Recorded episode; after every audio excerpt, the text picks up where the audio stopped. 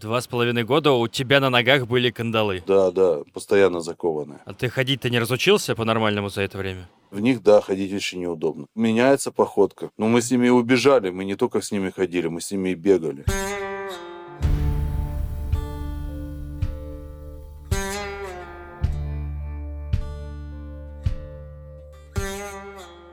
Привет, друзья! С вами Миша Ронкайнен и Тюремный подкаст. Подкаст, в котором я беседую с людьми, отсидевшими или сидящими прямо сейчас в тюрьмах разных стран мира. Вот скажите, отличается ли Таиланд от России?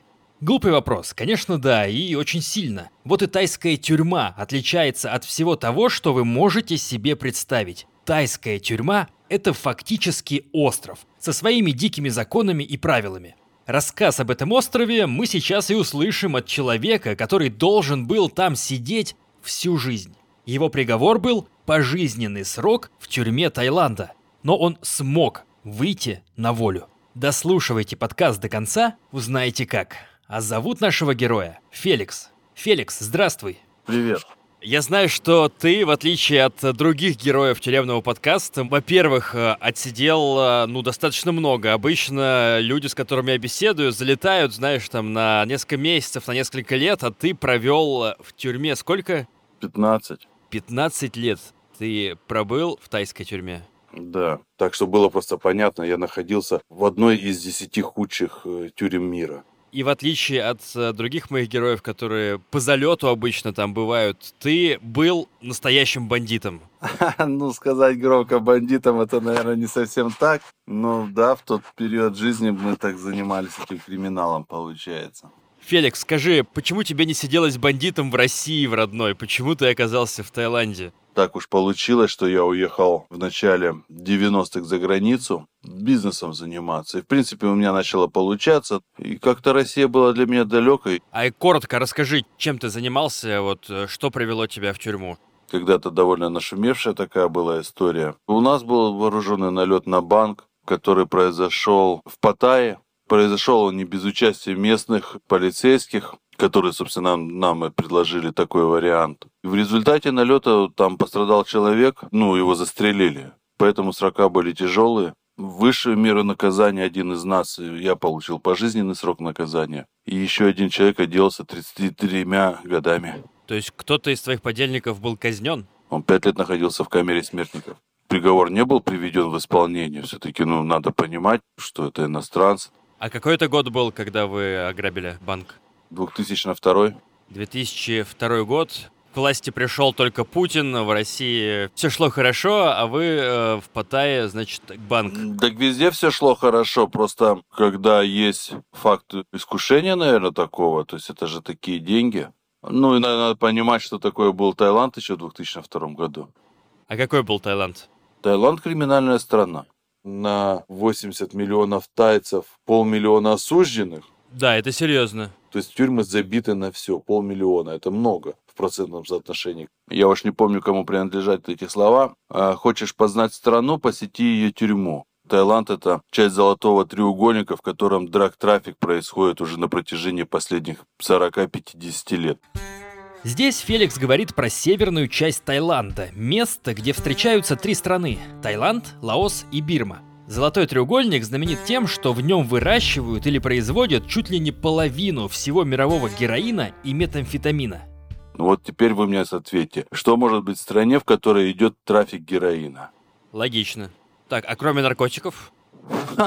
Кроме наркотиков? Наркотики тянут за собой все. Убийство первым делом, наркоторговлю, проституцию, все что угодно. Туда туристы ездили, это русские ездят зачем в Таиланд? Море, кухня?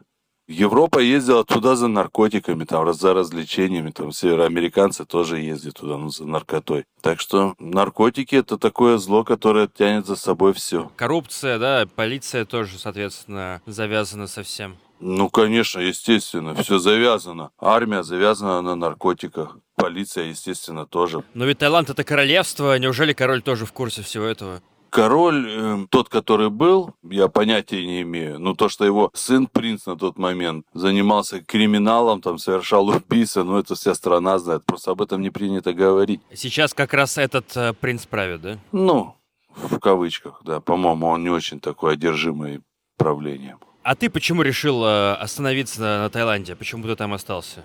Вообще идея была заняться драгоценными камнями. Там большой рынок нелегальных э, камней в Таиланде. Рубины добывают, необработанные алмазы туда везут из Южной Африки. И твой план э, был э, возить все это в Россию нелегально? Да, можно так сказать. У нас товарищи организовали в Екатеринбурге сеть ювелирных магазинов, и все, и они готовы были обрамлять эти камни и просто продавать все это. И как же вышло, что от э, простой контрабанды ты дошел внезапно до ограбления банка? Как это называется, а рыбак рыбака видит издалека. В общем, мы нашли таких тайцев, которые нас, собственно, в этом заинтересовало. Это был Аютая банк, королевский банк, у которого были свои схемы, махинации, и они уже, видимо, дошли до такой точки, что им надо было, чтобы покрыть свои какие-то дела темные, да, ну, списать все под ограбление, грубо говоря. С их стороны была просьба, чтобы мы вынесли документы определенно, которые будут там уже лежать, готовы ждать нас. И они готовы были расстаться с частью денег. Вот оно как. Во сколько человек-то было, которые на банк напали? Нас четверо было. Трое русских, один таец-китаец и еще один ждал нас в банке, который был связывающим звеном. Это был полицейский, работающий полицейский из Паттайи. И он, видимо, посчитал, что может быть логичнее было застрелить нас на месте, забрать деньги и документы, типа кому-то из нас удалось скрыться, грубо говоря, да, и остаться при этом героем. Расскажи, как вообще выглядит ограбление банков? Это как в фильмах все происходит? Мы приехали на полицейском пикапе. А где вы взяли полицейский пикап? Нам его одолжили на время. И вот рано утром во внутренний значит, дворик заезжаем, а дальше выходят четверо с лицами Усана Бен Ладена и Саддама Хусейна. Так, ну это как в фильмах прямо. Ну, конечно, ну а как мы можем с европейскими нашими рожами туда появиться? Ты был Бен Ладеном или Хусейном? Я был Бен Ладеном. Дальше непосредственно сам налет, стрельба, за полторы минуты, что мы там находились, было 9 пуль выпущено. То есть вы забежали, воздух начали палить, всем лежать, давайте деньги? Ну, примерно так, да. Как получилось-то, что застрелили кого-то? Это был тот самый человек, который хотел вас застрелить? Да, ну там, видите, получается, какие бы планы человек не строил, да, в реальности все идет, ну, не всегда по плану. И когда уже я заходил, я заходил последним, он же понимал, что я без оружия. У меня была роль брать деньги нести сумки. Ну, у меня было там с собой штык-нож. Пистолета не было. И он решил, ну, начать, видимо, с меня. Он в меня три раза выстрелил. Первый выстрел я вообще не понял, я просто услышал. Потом мне попадает в грудь, в бронежилет. Больно, когда в бронежилет попадает пуля? Нет. У него был калибр 5,5 кольт. А, ну совсем э, дамский. Ну, можно так назвать, да. И потом я прыгаю к нему, в это время он еще раз стреляет, я хватаю за ствол, тяну ствол вниз, он стреляет, прострелил мне ногу в районе бедра насквозь. Идет вот эта борьба, еще один выстрел, последний роковой, его подельник стрельнул. Ну, в кого он там стрелял, было непонятно. Пуля в него попала прямо в голову ему. И все, и он умер. А то есть свой же его и убил? Это просто выстрел, и это просто пуля. Есть же выражение, ну, пуля дура, да? То есть вот два человека борются, мы же не стояли, не курили, правильно, друг напротив друга, не беседу вели. Мы боролись, мы боролись за пистолет. И в этот момент человек стреляет, и пуля просто попадает вот в одного из нас. После этого я встаю, забираю пистолет, забираю опять свои сумки, иду к сейфу, забираю деньги и ухожу. И это все казалось мне очень долго. Много денег-то? 300 тысяч. Долларов? Да. Немало. Какой эмоциональный фон у человека, который грабит банк? Адреналин зашкаливает. Ну вы были довольны то, что деньги вынесли, или понимали, что вас ждет? Э? Нет, у нас никакого удовольствия уже не было. Ну, мы понимали, что это так с рук не сойдет. И как в итоге это не сошло? Что в итоге случилось? Мы пересекли Тайский залив и хотели с остановкой в Косамуи и потом уйти в Малайзию. Не получилось, не фартануло, как говорится.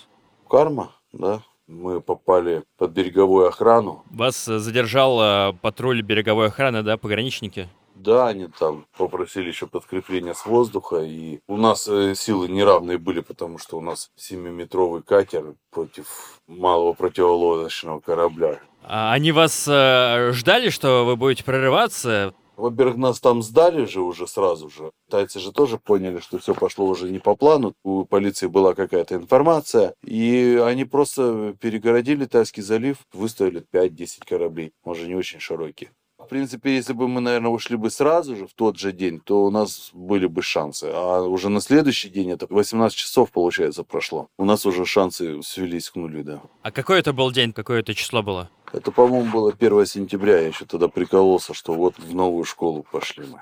1 сентября 2002 года, да? Да, за новыми знаниями. Как вас в итоге задержали? Насколько жестко это было? Ну так, особо не церемонились. Нас задержали просто потому, что, ну вот, они нас увидели, нас задержали. Потом, когда они нашли у меня ранение пулевое сквозное, то есть его скрыть уже, естественно, нельзя было. А так у них уверенности не было. Потом вертолетом этапировали, уже в Паттайю обратно привезли. А денег у вас с собой не было, то есть, да? Вы где-то оставили их? Почему? Они часть денег нашли. Они у нас забрали около 60 тысяч долларов. Часть денег мы выкинули просто за борт. За борт выкинули? Ну, это же были улики. А, то есть где-то на берегу Тайского залива там 200 тысяч долларов сейчас? На дне Тайского залива, но там глубина 200 метров. А вот они, современные клады. Ну, типа того, я думаю, что за это время их уже вода морская съела. Да, жестко. И что произошло дальше? Вы оказались в Паттайе. Насколько суровые тайские полицейские? Тайские полицейские, ну, отморозки, конечно, как и везде. По ребрам дают вообще в любой стране мира. Ну, может быть, за исключением Швейцарии там какой-нибудь.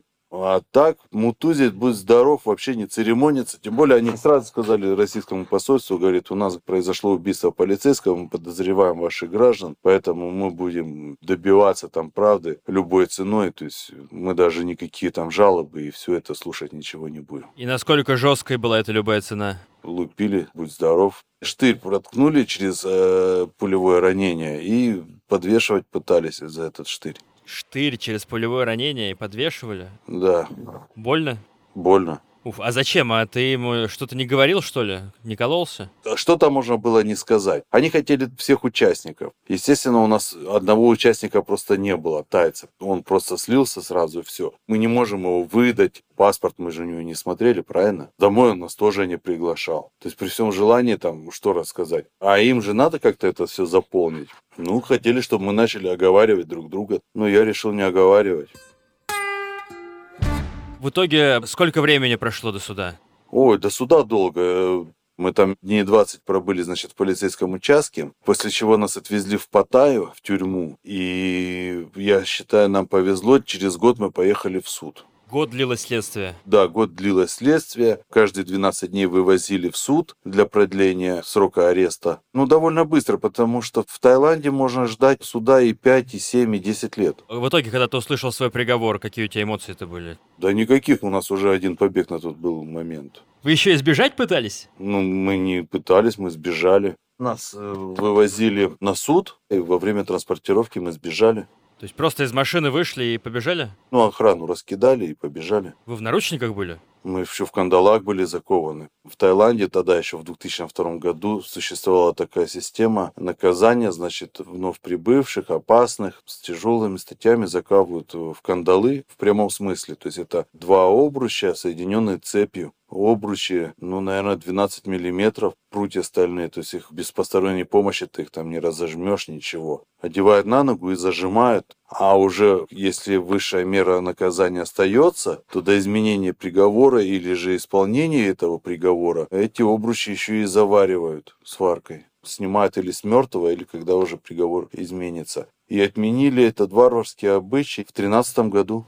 То есть до 13 -го года ты в кандалах, что ли, ходил? Ну нет, не до 13 -го. я ходил всего около двух с половиной лет. Два с половиной года у тебя на ногах были кандалы? Да, да, постоянно закованные. Они тяжелые? Ну, около два с половиной килограмма. А ты ходить-то не разучился по-нормальному за это время? В них, да, ходить очень неудобно. Меняется походка. Но мы с ними и убежали. Мы не только с ними ходили, мы с ними и бегали. Ну это какой-то жест отчаяния совсем был. Ты же понимал, что в наручниках, в кандалах вы далеко не убежите, да? Естественно. Но я понимал, что мне дадут пожизненный срок. Далеко вы убежали? Ну, там долгая история. Я не очень хочу во всеуслышание рассказывать. Ну да, мы убежали. Часа полтора мы бегали. Полтора часа ты был на свободе? Да. А потом местное население, конечно, нас просто сдало, и тут же вызвали полицию, и нас обнаружили, и нас просто превратили в отбивной. В принципе, они не очень агрессивные, но у них доходит до какого-то момента, что они вообще просто безбашенные. Такой очень опасный этот народ. То есть даже жестче, чем российские менты? Я не знаю, я не был в российских тюрьмах. Понятно. В общем, дали тебе в итоге пожизненное. Они, значит, дают мне вышку сначала, высшую меру. И в зале суда сама же судья, значит, потом говорит, ну так как вы частично признаете свою вину, ну, то есть я же не отрицал, что я грабил, и они заменяют меня на пожизненный срок. И эмоций у тебя никаких не было уже, то есть ты как-то принял, что ли, к тому моменту уже все? Ну, я понимал, что жизнь не остановилась, мне было 32 года. Понимал, что уже в паттайской тюрьме я не останусь, что нас отвезут в Бангкок, что-то будет происходить. Отчаяния никогда вообще не было. Если будет правильный ход мысли, то на эту ситуацию будешь смотреть по-другому. Я просто видел людей, которые сгорали от своих мыслей, в прямом смысле. Вот он ходил, думал, думал, думал, думал, и через три месяца он начинает терять вес, становится замкнутый, и потом происходит белокровие, да, когда человеку жарко, Угу. и он просто сгорает и умирает. Он ничем не болел, ничего, он просто загнался. Это русские были? Нет, русских там в наше время вообще фактически были только мы троем. Тайцы, то есть ты про тайцев говоришь. Нет, это европейцы. Тайцы спокойно переносят неволю, и я могу объяснить даже почему. Потому что для многих тайцев, тех, что я видел, находились вот вокруг нас, для большинства из них ничего в жизни не изменилось. Ну, только отсутствие родственников. Декорации все те же. Для некоторых даже внутри было лучше, чем снаружи. Был вентилятор, был телевизор. И не нужно заботиться о заработке. Ни о чем вообще не нужно заботиться. Есть жизненное пространство, за которое даже бороться уже не надо. Потому что тебе его государство предоставило на неограниченный срок пользования.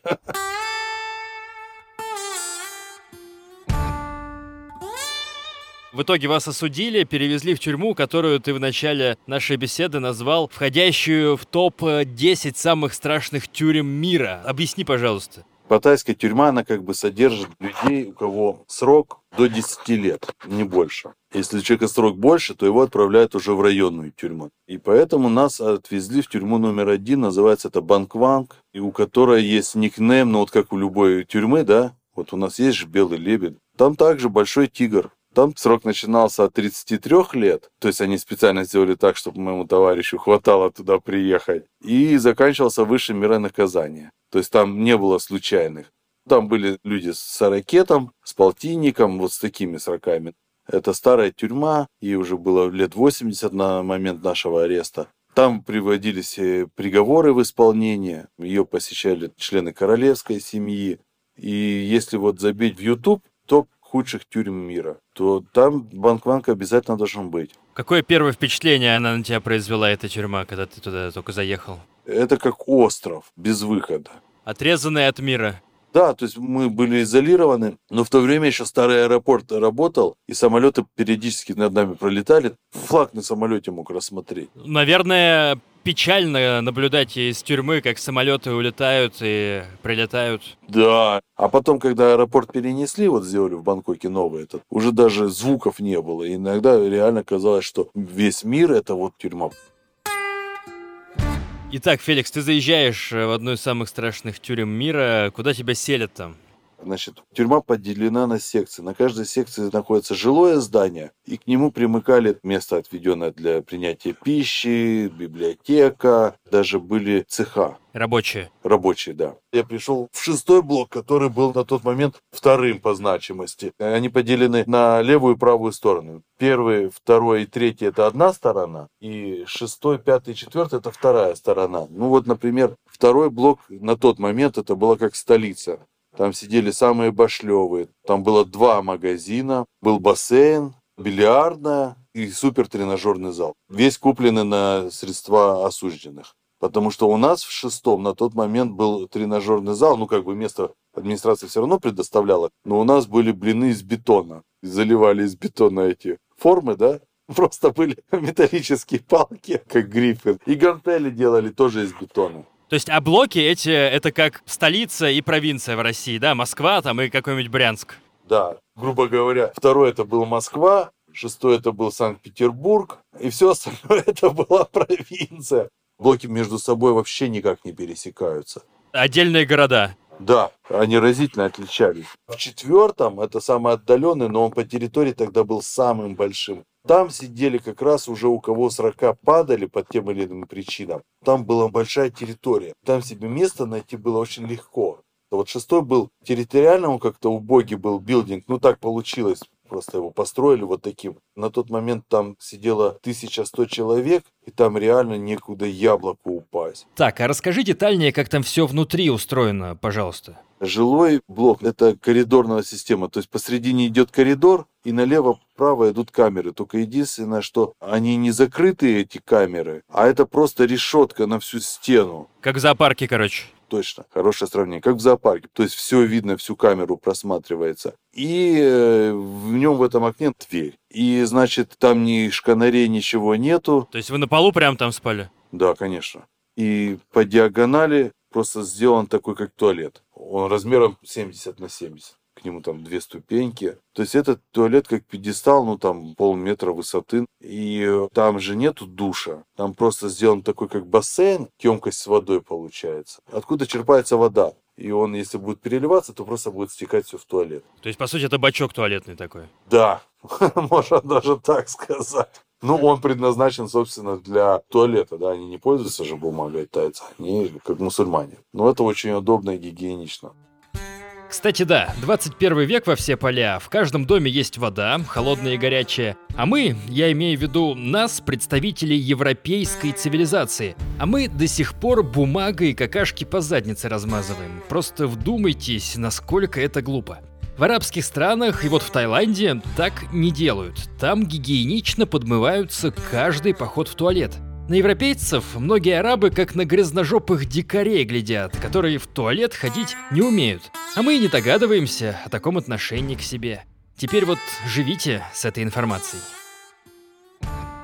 так как все-таки сидят все долго, и как в любой тюрьме там осужденный договаривается с администрацией, то делается такая шторка, то есть он получается все-таки закрытый, хотя изначально он предписан должен быть всегда открытый, ну, чтобы там на нем не кололись, не убивались, не прелюбодействовали. Ну, вообще, в принципе, у всех она была зашторена, и то есть в этом случае можно было облиться водой, потому что вода там вот в этом, грубо говоря, бачке, да, но она чистая, за ней следят, старались как могли соблюдать какую-то гигиену. Ну, вообще должно быть по очереди. По очереди убираться должны. Да, ну никто убираться не хочет, поэтому просто скидывались бабками, находился всегда таец, уборщик, который мыл полы. По крайней мере, у иностранцев это всегда было так. Получается, там были в прямом смысле места у параши, то есть люди, которые спали рядом с туалетом.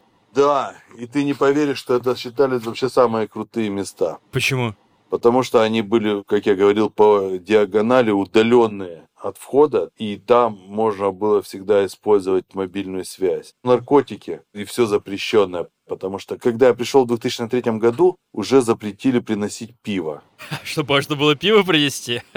Да, офицер мог принести пиво. Ну, там цена была в пять раз, там, грубо говоря, дороже. Алкоголь делали сами. Если его находили, ну, просто выливали в канаву, да. Виноград покупали, делали даже вино. Я не бухал, я вот как-то выбрал трезвый образ жизни. Ни наркотики, ничего. То есть два основных э, занятия днем. Это вот у меня рисование было, и у меня, значит, спортзал. А другие заключенные что делали в свободное время? Какие вообще занятия были? Особенно про иностранцев интересно. Раньше нигерийцы занимались наркотиками. Остальные иностранцы вообще ничем не занимались. Они потребляли эти наркотики, кололись, брали шариковую ручку, вот это вычищали пасту эту. Не каждую так можно было сделать, но они знали модели, с какими можно было это сделать. Выдавливали этот шарик, пользовались вот этой ручкой как иглой. Получался такой шприц. И прямо в рот брали раствор и загоняли, представляешь? Они мерли просто в этой тюрьме от заражения, от экстаза, от всего. Так, а вернемся в камеру. Сколько человек там сидело, какая площадь у этого помещения? Одна камера, 5 на 7, 35 метров, в которой предусматривалось, что там должно находиться 19 человек. То есть по полтора метра на каждого, не сказать, что это много. Нет, вообще, по идее, у них дается в ширину, по-моему, 75 сантиметров. То есть человек должен лежать плечом к плечу. Офигеть.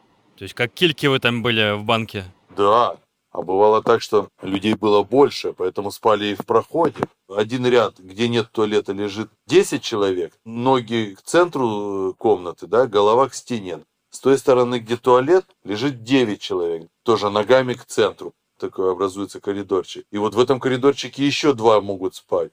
Но еще же были такие хаты для иностранцев. Иностранцы обращались к администрации, платили бабки, да? У нас была хата для иностранцев, нас максимум там было 12 человек, а в какой-то момент вообще 8. Но это все равно получается 3 квадратных метра, это не так уж и много. Это просто простор. Ты спишь там с раскинутыми руками, ногами, грубо говоря. Сейчас у тебя квартира сколько квадратных метров? У меня двушка. Метров 50-60? Да. Я считаю вот это пространство просто ненужным. Честно сказать, я живу на кухне. Так, а ты сделал себе пьедестал на кухне с туалетом-то или нет? Нет, я пользуюсь пока тем.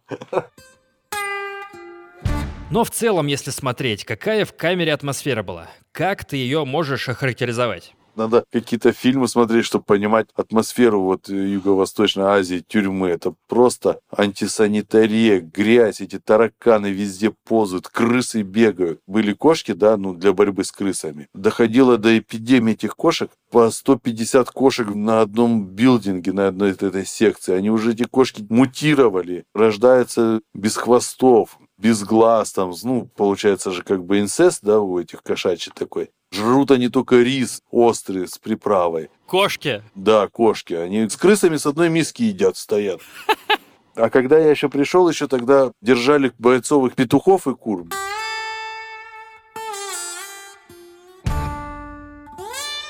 Расскажи, сколько там вообще народу сидит? Неужели так много людей с большими сроками в Таиланде? Да, на момент нашего прибытия, это, как я уже сказал, была тюрьма номер один. Вот на этих шесть блоков нас там было 11 тысяч человек. Ох ты ж ё.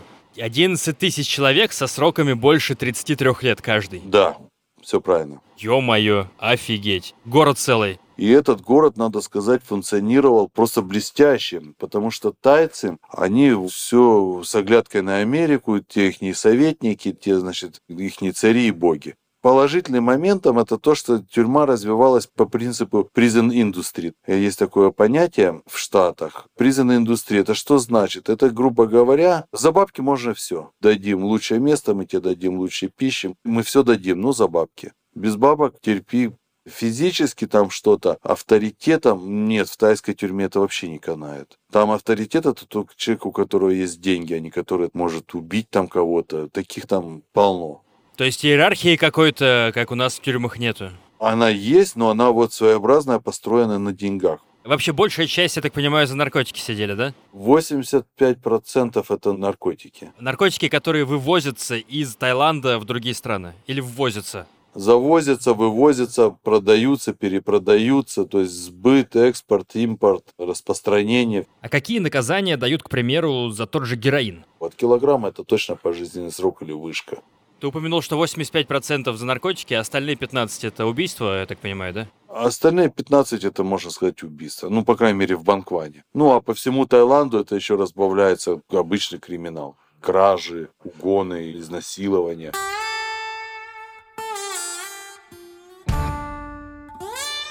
А расскажи коротко, что такое высшая мера наказания в Таиланде? До 2003 года, когда мы туда приехали, банальный расстрел а сейчас? В 2003-м посчитали, что стрелять негуманно и решили усыплять. Инъекции. Да, инъекции. Это целая церемония, кстати сказать. Это не так просто все. Ага. А расскажи, если знаешь. Ну, в общем, в двух словах, закрывается тюрьма раньше. Ну, то есть, если обычно все расходятся по блокам в 4 часа, то это где-то в 2 часа всех разгоняют, все блоки закрывают. Приезжает большая делегация снаружи, представители там власти, полиция, прокуратура. Потом толпой, человек 20 этой охраны, прибегают к камере, где, значит, содержится приговоренный. Открывают, заходят туда сразу всей толпой, то есть лишая его возможности как-либо себе на члена вредить или вредить еще кому-либо. То есть заранее его не, не предупреждают, то есть это внезапно происходит? Не, не, нет, у них это всегда, всегда так. И, значит, его берут под белые рученьки. Обычно до ворот никто не доходит, все теряются. Что ты имеешь в виду? Ноги подкашиваются. Не кричит никто? Не-не, никто не кричит. Тут надо еще понимать, это же буддийская страна. То есть религия наносит обязательно свой отпечаток на общество, на манеру поведения. То есть произойдет акт реинкарнации. И поэтому это какое-то утешение. Но тем не менее ноги начинают подкашиваться уже, когда ближе к выходу. Конечно, человек хочет жить. Всегда. Прямо буквально через два месяца после того, как нас привезли, троих вывели, предложили поесть, там попить, э, письмо написать, разрешили позвонить родственникам, потому что, ну, все, это последний звонок. Значит, специальная есть секция для этого всего, через всю тюрьму отвели туда. Там очень так живописно, красиво. И там есть домик такой, где все это происходит. И одного за другим. А стреляли интересно, там такой типа крест, в нем, значит, сделано такое отверстие, типа планки, да, чтобы человек сидя находился. Руки у него, значит, в молитве сложены за верхнюю перекладину, то есть он не сорваться, не сняться не может. Выставляют прицел с пулеметом, закрывают шторкой это все, а сбоку комната смотровая. Они, получается, видят всю площадь. И человека, и пулемет, да? Да. А перед человеком, получается, закрывается эта шторка, и не видно ему пулемета.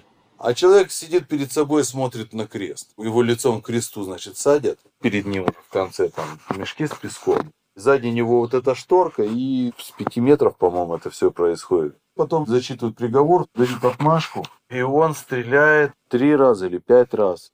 У них был комичный случай. Они за всю историю казнили две или три женщины. И вот они одну казнили, а у нее сердце, представляешь, не с левой стороны, как у всех, а с правой. А они стреляют не в голову, в сердце? Нет, они в сердце стреляют, но в голову это уж вообще везде. Почему тебя это так позабавило? Просто представил, если они пять раз в голову, там просто головы не останется. Там крупный калибр, там не М-16, там какой-то полутанковый пулемет, можно так сказать. Просто он одиночными. Так они ее стреляют, Потом они, значит, сняли ее с этого креста. Там рядом еще есть маленькая боковая комната, и они туда складывают всех. А вечером она начала это самое вылазить оттуда. У нее сердце с другой стороны.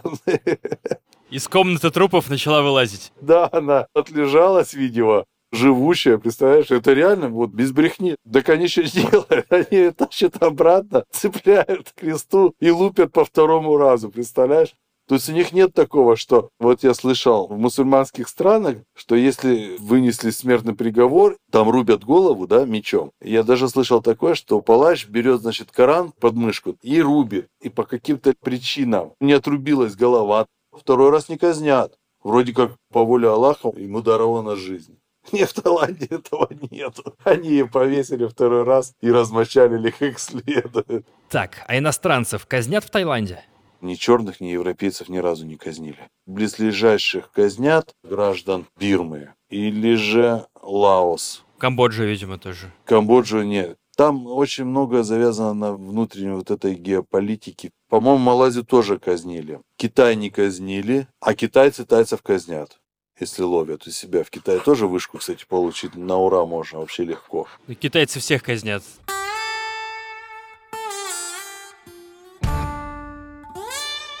Расскажи про распорядок дня в этой тюрьме. Расписание было такое. В 7 подъем, молитва, зарядка, завтрак, национальный гимн. Открыли, и ты свободен до трех часов дня. Ты там на территории тусуешься. Тогда еще фабрики работали, тайцы, значит, были заняты на производстве. Иностранцев на производство вообще не допускали. Почему? Потому что э, не было страховки. От несчастного случая? Ну да, мало ли что. А что производили тайцы? Самое основное это Shell Factory. Это значит, делали поделки сувенирные. Сундучки, фигурки всякие. А то есть все то, что туристам впаривают вот э, в Пхукете, Паттайе. Да, да, да, вот эти слоники, моники. Там почти в каждом билдинге один цех такой был. Каждая секция была по-разному. Вот китайцы, бандиты такие вот, очень похожи на наших. И у них дела обычно это убийство, рейки, оружие, ну такое. Мутили бизнес была покраска ткани. Вот помнишь, есть такие рубашки цветные, там пальмы нарисованные, вот э, рыбки всякие. Да-да-да, конечно. Было популярно в нулевые. Да, это интересная технология. Это заказываются краски снаружи, натуральные из Индонезии, очень дорогие. Берется ткань, берется такой чайничек с узким носиком, туда заливается расплавленный воск, делается рисунок и красится. И потом, когда ткань моется, вот этот воск смывается. Это все вручную было, что ли? Это все вручную. И они делали такие ткани, как для рубашек, так и для шторы, для каких-то декораций, еще для чего-то. Просто фантастично. Вот такой вот был цех. Ну, естественно, была мастерская для нужды тюрьмы, да, в каждом блоке своя. Ну, то есть кран сломался, еще что-то, вентиляторы ремонтировать надо было постоянно. Это все заключенные сами делали? Конечно. Тюрьма полностью автономное государство. Значит, в другом блоке, там, значит, чувак замутил подделку японских джинсов. И там были швейные цеха, и можно было джинсовые сумки пошить, шорты пошить. Так эти цеха, насколько они были легальные? При постройке тюрьмы так было задумано, что заключенные работают, или это все левак был? Это все через администрацию, через директора тюрьмы. Вот в чем дело. И то есть он все это организует э, по собственному желанию, то есть это не бюджет, там никакие налоги никуда не идет. Нет, никуда ничего. Но это все к 2010 году позакрывали. И все это было связано с нарковойной внутри. У вас там войны были еще внутри тюрьмы? У нас шли войны не на жизнь, а на смерть. Это между блоками войны были? Нет, внутри блоков. Смотри, а вообще балом правили нигерийцы. На момент, когда я приехал, оставалось уже человек 300, а было 700 грубо говоря, в каждом блоке их было по 50-60. При этом это здоровые мужики. И они торговали наркотой. Тайцы, у них есть такое понятие, как самураи они себя позиционировали. Это молодежь, ну, такая типа отрицалова, да? Ну, как гопники такие вот, знаешь, что-нибудь там спиздить, что-то отобрать у кого-то слабого. И у них было два простых принципа. Они ни при каких обстоятельствах не будут есть тюремную баланду, и они не будут носить тапочки. Но это отъявленные такие преступники, да, у них по одному, по два пожизненных срока, в основном за убийство. И вот где-то к году 2008, когда амфетамин начал вытеснять героин из тюрьмы, игра поменялась. Народ начал переходить с героина, а героин это же наркотик такой, что, ну, покурили или там воткнулись, и они спят, да? То есть вреда никому не причиняет. Амфетамин, он имеет э, совершенно другой эффект. Это же синтетический заменитель кокаина. И то есть человеку надо двигаться. У него появляется энергия, он не спит там сутками, еще что-то. А кто с кем э, воевал, получается? А между собой самураи. Нигерия ушла в сторону, но у них уже фактически бизнес сводился к нулю. А тайцы начали получать товар от э, иранцев и начали кромсать друг друга. В Таиланде у них землячество тайцы с юга, это они держатся вместе, центральный Таиланд тоже вместе, и северо-восток, но они самые примитивные, там Исан называется. И вот эти банды начали формироваться. В каждом блоке они свои, но они как бы держатся по принципу землячества, да, то есть если его переводят в другую секцию вот этого самурая, да, он примыкает к своим. И вот они начали делить сферы влияния за витамин. Если вот до 2008 года было относительно тихо и спокойно, да, ну и вообще расслаблено, то потом началось такое вот постепенное нарастание атмосферы опасности. То есть начались драки, эти банды начали делить э, вот эту сферу влияния, да, делить э, трафик.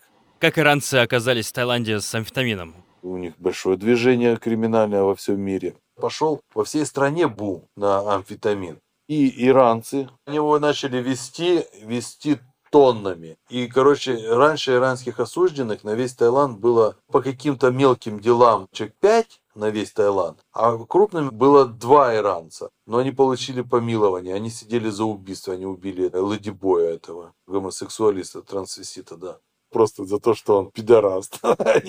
Один всадил ему и убил его одним ударом. И потом иранцев стало больше, видимо, да? Да, вот этих двух освободили, их вообще не было. А потом, когда им витамин пошел, в основном молодежь, и их получилось человек 80, прямо вот буквально за два года. Эти иранцы тут же с тайцами скооперировались и начали делать бизнес из тюрьмы. Получилось, что Банкван стал таким клубом по интересам. Продавцы и покупатели все в одном месте. Пиздец, что началось. Поножовщина жесткая, да, со смертями, да. А я верно понимаю, что вся эта движуха, о которой ты рассказываешь, войны какие-то, переговоры, все это происходило строго с 7 утра до 3 дня? Да, примерно так, потому что после того, когда всех разводили по хатам, уже мало что могло произойти.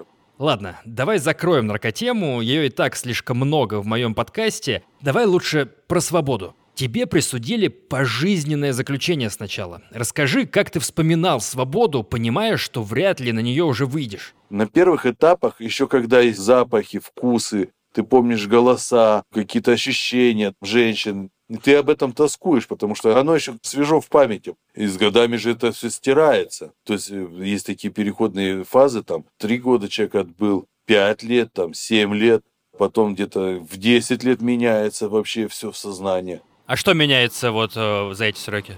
Сенсоры восприятия. Ну вот что ты забыл после трех лет, после пяти? Пропадает какая-то тоска о чем-то, да? Ну там о пище. Потому что тайская пища перебивает всю другую пищу, ты уже вкусов не помнишь. У тебя еще остаются желания попробовать это, попробовать то. Ну, естественно, ты помнишь там женщин. Доходит до такое состояние, ты уже не знаешь, что делать. Тоже надо уметь себя контролировать. Потому что, ну, есть долбоебы, там начинают гомосексуальные отношения там. Ну, к трем годам стратегии никакой нет. Надеешься на чудо, в ожидании суда. Через пять лет только мы получили окончательный приговор без изменений. Пять лет с момента ареста. Ты же ждешь каждый день, что вот завтра меня в суд позовут. И это просто изматывало. Мне надо было после первого суда сказать, что я доволен приговором и снять себе вот эту психологическую нагрузку вот этого ожидания ты превращаешься в такого ждуна. И там таких процентов 25 еще просто сидишь тупо, как болван. Вот тебя поймали, ты обосрался, и ты просто сидишь и ждешь.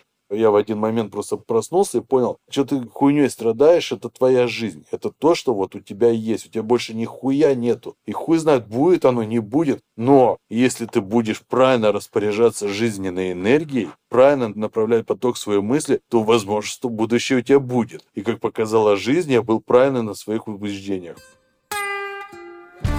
Мне еще повезло, появились в моей жизни образованные люди, там и японцы, и англичане, которые реально учат уму-разуму, что ли. То есть все в зависимости от того, куда ты хочешь направить свой мозг. На вот тоску и поймать какое-то мимолетное удовольствие. Или ты реально концентрируешься и там собираешь внутреннюю энергию, которую ты там трансформируешь на что-то. Я серьезно начал там рисовать. Талант у меня всегда был, но я им как бы так, знаешь, пользовался спонтанно. В армии пользовался, там альбомы рисовал дембельски. А тут, естественно, у меня были для этого все условия. Естественно, я всю свою энергию вот тратил на рисование. Тратил на спорт. Спорт реально там помогал. Начинаешь чувствовать свой организм.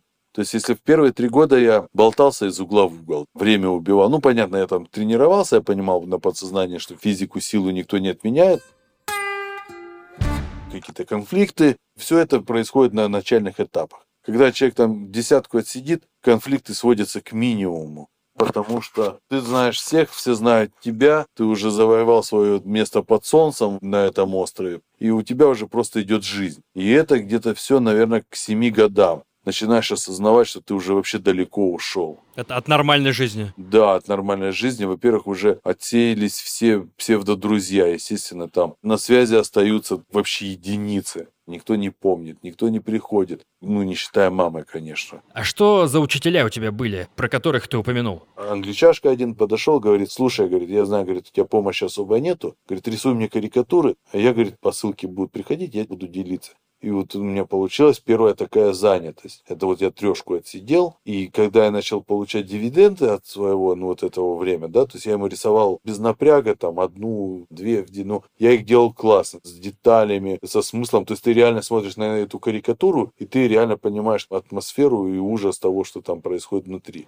А он продавал эти твои карикатуры, да? Он не продавал, он их отправлял одному чуваку туда, в Англию. Он добивался своей невиновности. Оправдание. Да, оправдание. И ему надо было общественное мнение. Ну, в Англии это все канает. Он нашел человека, там полуинвалид, короче, ну, у которого было время заниматься, вот он проникся его историей, он тогда организовал какой-то сайт, раньше же не было еще этих соцсетей, там все, и он там двигал этот сайт с этими карикатурами. Этот англичанин, получается, какую-то компанию запустил свою поддержку, которую услышали аж в Таиланде, да? Грубо говоря, он сделал вот такой ход конем, да.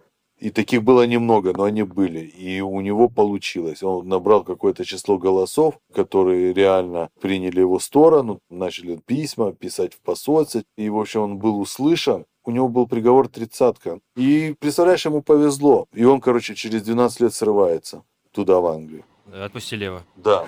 Вот оно как. И ты, соответственно, косвенно к этому приложил руку, и тебе это помогло самому. Мне это очень помогло. Вообще художников, которые там рисовали портреты, было много. И довольно делали это профессионально. Ну, то есть они просто рисовали на заказ. Такая фишка у тайцев. Вот они любят заказывать портреты там своих, близких. И э, рисовали угольной пылью, пастел, это такой типа мелками, да. Делали такие специальные кисточки и вот эти цветные мелки. Получалось вообще фотореалистично очень. А ты сам чем рисовал? Я перепробовал все, но я закончил на простой шариковой ручке. У нас был консул классный тогда, он поддерживал мне даже расходные материалы покупал там. У нас же нет в посольстве никаких дотаций.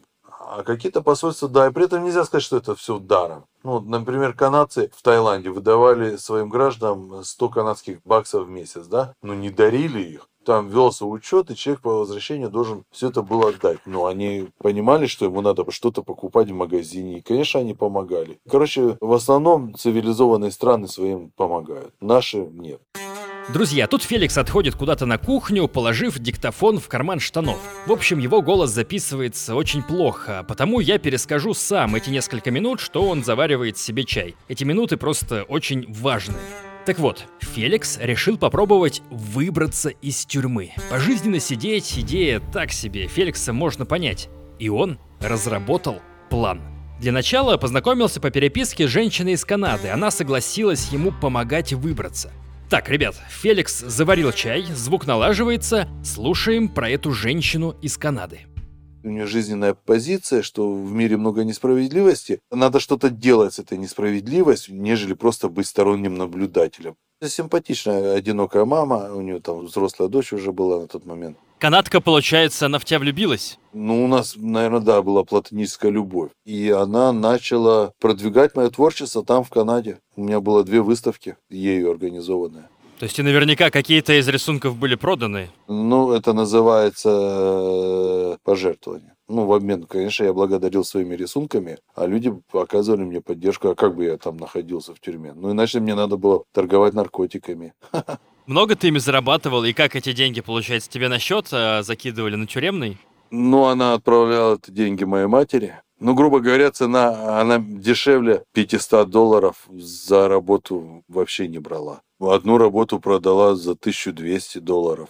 А то есть ты реально там по несколько тысяч долларов мог зарабатывать в месяц? Ну, это не были миллионы, миллиарды. Ну, конечно, я продавал эти работы. Я копил деньги, я же понимал, что я выйду, и я столкнусь с тем, что я никому не нужен в этом мире. Это твой план был зарабатывать деньги? Я просто вот пытался понять, что за план.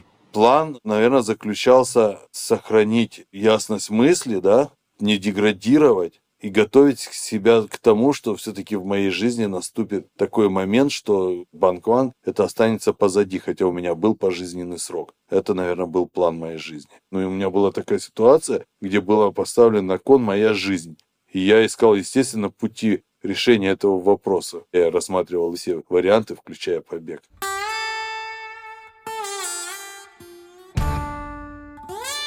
Друзья, наш с Феликсом разговор длился почти 6 часов. И в один выпуск подкаста я просто физически не смог засунуть всю его историю.